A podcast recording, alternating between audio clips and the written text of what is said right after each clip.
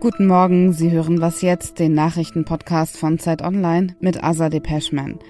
Heute ist Donnerstag, der 5. Januar, also der Tag, an dem die Totenmesse des kürzlich verstorbenen Ex-Papstes Josef Ratzinger stattfindet. Darüber sprechen wir gleich. Außerdem schauen wir uns das Verteidigungsministerium im Allgemeinen und die Rolle der zuständigen Ministerin Christine Lamprecht im Besonderen an. Erst aber wie gewohnt die Nachrichten. Ich bin Anne Schwedt, guten Morgen. In den USA hat das Repräsentantenhaus weiter keinen Vorsitzenden. Die Kongresskammer hat auf eine siebte Abstimmung verzichtet und ihre Sitzung bis heute Nachmittag deutscher Zeit unterbrochen. Zuvor war der Republikaner Kevin McCarthy sechsmal gescheitert, obwohl seine Partei die Mehrheit im Repräsentantenhaus hat. Innerparteiliche Gegner hatten einen eigenen Kandidaten aufgestellt, weil sie McCarthy für zu moderat halten. Bis ein neuer Vorsitzender feststeht, ist das Repräsentantenhaus arbeitsunfähig. Die EU hat nach einem Treffen der Gesundheitsexperten eine Testpflicht für Reisende aus China empfohlen.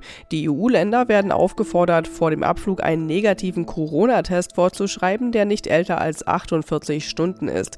Während des Fluges sollten medizinische oder FFP2-Masken getragen werden. Bei der Ankunft in der EU werden stichprobenartige Kontrollen empfohlen und falls nötig ein zweiter Corona-Test. Die Empfehlungen sind aber nicht bindend. Frankreich, Italien und Spanien hatten schon vor dem Brüsseler Treffen einen Corona-Test für China-Reisende angeordnet. Redaktionsschluss von diesem Podcast ist 5 Uhr.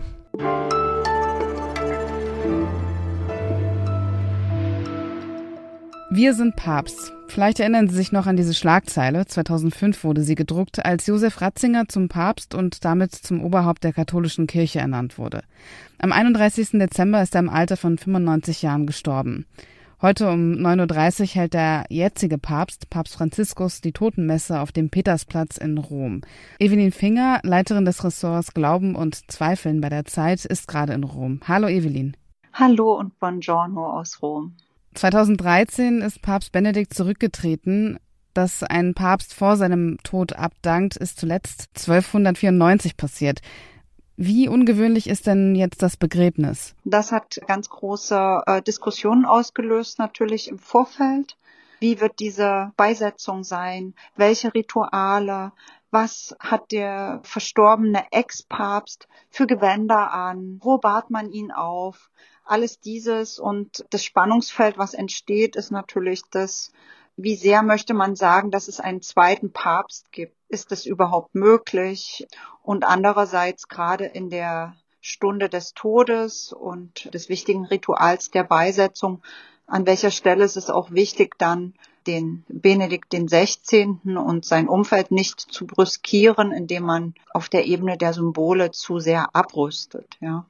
Welche Bedeutung hatte Benedikt XVI. für die Welt? Mit ihm geht eine Epoche zu Ende, nämlich die Epoche, in der man noch glaubte, es gebe einfach so etwas wie die Rückkehr der Religion als Reaktion auf den Säkularisierungsschub des 20. Jahrhunderts. Und ich denke, es ist komplexer. Und Benedikt steht für die Bewahrung des Glaubens im positiven wie auch im negativen. Ich glaube, seine Tragik ist, dass er sich vor der Welt, vor der Moderne sehr gefürchtet hat und aus dieser Position heraus Kirche verteidigt hat. Und äh, deshalb, obwohl es seinem Charakter eigentlich widersprach, zu einem sehr konservativen Papst geworden ist. Wenn man aber seine, gerade auch seine frühen Schriften, wird man auch finden, dass er erstaunlich moderne Positionen eingenommen hat. Aber im Ganzen wollte er seine Kirche dann doch vor Modernisierung schützen. Seine Amtszeit war ja von Missbrauchsskandalen der katholischen Kirche überschattet. Beim Landgericht Traunstein liegt aktuell eine Klage gegen ihn vor. Wie geht es jetzt mit dieser Klage weiter? Bevor er am Samstag tatsächlich gestorben ist, hieß es aus Traunstein, dass das Verfahren eingestellt wird mit dem Tod und eine Staatsanwältin war es, glaube ich, die den Scherz gemacht hat, sie seien ja kein jüngstes Gericht. Seit gestern und vorgestern stellt sich die Situation aber anders dar. Es ist klar, dass äh, die Klage weiterlaufen wird und die Erben des ehemaligen Papstes haften. der Erbe müsste eigentlich der Heilige Stuhl sein, nicht Franziskus persönlich als Person, ja. Auch diese Klage wird weiterlaufen. Vielen lieben Dank dir für deine Zeit, Evelyn, und viele Grüße nach Rom. Grazie, ich danke auch.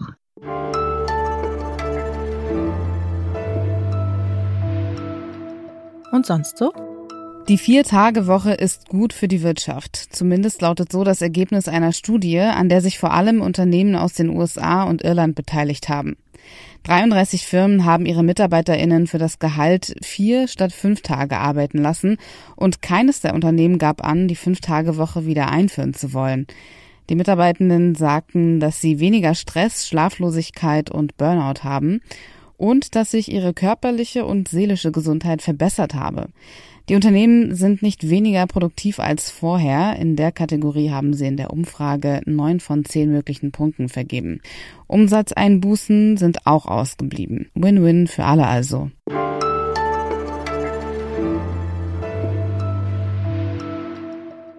Kein Ministerium steht so oft in der Kritik wie das Verteidigungsministerium. Und nirgendwo gibt es so viele und vor allem so schnelle Wechsel. Ursula von der Leyen assoziiert man mit der Berateraffäre. Annegret Kramp-Karrenbauer und Thomas de Maizière hatten das Amt jeweils knapp zweieinhalb Jahre inne. Und auch bei Christine Lamprecht, der jetzigen Verteidigungsministerin, reißt die Kritik nicht ab. Schon gar nicht nach dem Video, das sie an Silvester auf Instagram veröffentlicht hat. Zeitredakteur Peter Dausend hat sich mit der SPD-Politikerin näher beschäftigt. Hallo Peter. Ja, hallo, grüß dich. Wie sieht sie konkret aus, die Krise, die gerade akut im Verteidigungsministerium unter der Führung von Christine Lambrecht herrscht? Oh, wo soll man da anfangen? Also sie ist ja natürlich nicht für alles verantwortlich. Das ist ja vollkommen klar. Also für den Zustand der Bundeswehr selbst ist sie gar nicht verantwortlich. Die Bundeswehr wurde über lange Zeit kaputt gespart und das haben natürlich ihre Vorgänger zu verantworten, nicht sie. Aber das Entscheidende ist, was man ihr vorwerfen muss, dass sie das Momentum des 24. Februar nicht genutzt hat. 24. Februar, wir erinnern uns, war der Einmarsch der Russen in die Ukraine und ab dem war sozusagen alles anders. Die Bundeswehr ist ausgerichtet, äh, über viele Jahre, die letzten Jahre ausgerichtet worden auf Auslandseinsätze und die muss jetzt in einem ganz, ganz großen Tempo wieder zu ihrer eigentlichen Aufgabe zurückgeführt werden, nämlich Bündnis- und Landesverteidigung. Und da hätte Christine Lamprecht mit großem Tamtam sozusagen da umsteuern müssen und das hat sie nicht getan. Auf jeden Fall nicht mit der Vehemenz, mit der man das hätte tun müssen. Und das, glaube ich, ist der größte Vorwurf, den man ihr machen muss, dass sie die Dinge einfach laufen lässt und nicht mit Leidenschaft, die sie da braucht, an die Sache rangeht, um die Bundeswehr so schnell wie möglich von nicht abwehrbereit auf abwehrfähig umzuschalten. Und das ist, wie gesagt, nicht mit aller Konsequenz geschehen bisher. Also von dem, was du jetzt gerade sagst, müsste man ja eigentlich davon ausgehen, die Zeitenwende, die Olaf Scholz angekündigt hat, die hat sie nicht umgesetzt, oder? Also es wurden 100 Milliarden Euro ja Sondervermögen verabredet für die Bundeswehr mit dieser Zeitenwende verbunden. Und es wurden jetzt schon äh, Sachen bestellt, die lange, lange Zeit schon auf der Wunschliste der Bundeswehr äh, stehen. Beispielsweise einen neuen Jagdflieger wurde bestellt, Transporthubschrauber für die Luftwaffe wurden bestellt und aber auch neue Panzer. Aber das ist etwas, was, wie gesagt, jetzt nicht darauf zurückzuführen ist, dass die Ministerin großen Initiativgeist gezeigt hätte, sondern es ist etwas, was lange überfällig war und was jetzt unter dem Druck der Situation äh, dann endlich, endlich äh, beschlossen wurde. Um ein Beispiel zu nennen, es gab jetzt Anfang Dezember gab es einen Krisengipfel mit der Rüstungsindustrie im Kanzleramt. Anfang Dezember, neun Monate nach dem Einmarsch der Russen in die Ukraine. Das hätte man schon im März und dann auch von der Verteidigungsministerin machen können, ja sogar machen müssen, um nämlich das große Defizit der ewig langen Rüstungsbeschaffung, um das mal zu beheben. Das hat sie nicht getan und das ist eine Unterlassungssünde, eine von mehreren, die man ihr vorhalten muss. Du sprichst ja in deinem Text auch von dem Prinzip der organisierten Verantwortungslosigkeit. Jetzt ist es ja so, dass in einem Ministerium nicht nur die Ministerin arbeitet, dazu gehören ja viel mehr Menschen. Geht das allein von ihr aus? Nein, das geht nicht von ihr aus. Das ist etwas, was es schon lange gibt. Was meine ich damit? Also organisierte Verantwortungslosigkeit ist beispielsweise, dass im Ministerium es große Tradition ist, sozusagen Schlussvorlagen schön zu rechnen. Wenn es heißt, wir wollen einen neuen Panzer bestellen und dann kostet der, wird der immer billiger gerechnet, als es tatsächlich ist, um das halt politisch durchzubringen. Auf der anderen Seite werden Defizite von unten nach oben schön geredet. Wenn was nicht klappt, geht es an die nächste Ebene. Da ist sozusagen der Fehler schon weniger dramatisch und bis es ganz oben angekommen ist, ist aus einem Fehler eigentlich die Botschaft geworden, alles ist in Ordnung, alles funktioniert. Das ist ein Strukturproblem, das oft beschrieben wurde im Ministerium und auch in der Hierarchie der Bundeswehr und das endlich angepackt werden muss, indem man die Meldewege verkürzt beispielsweise und indem man sich mal ehrlich macht. Und das ist sozusagen ein kultureller Wechsel, den der natürlich auch Zeit braucht, aber den man endlich mal anpacken muss und bisher keiner angepackt hat. Und auch die Ministerin hat ihn nicht angepackt.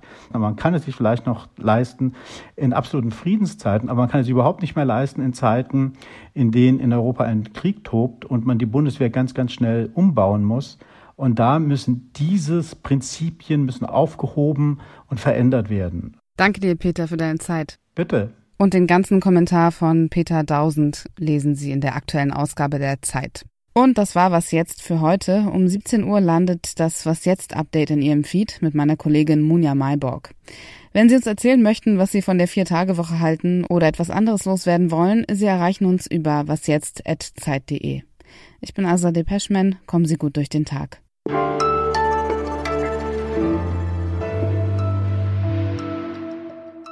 Hätte ich noch sagen können, wir sitzen hier nicht rum und essen Eis die ganze Zeit.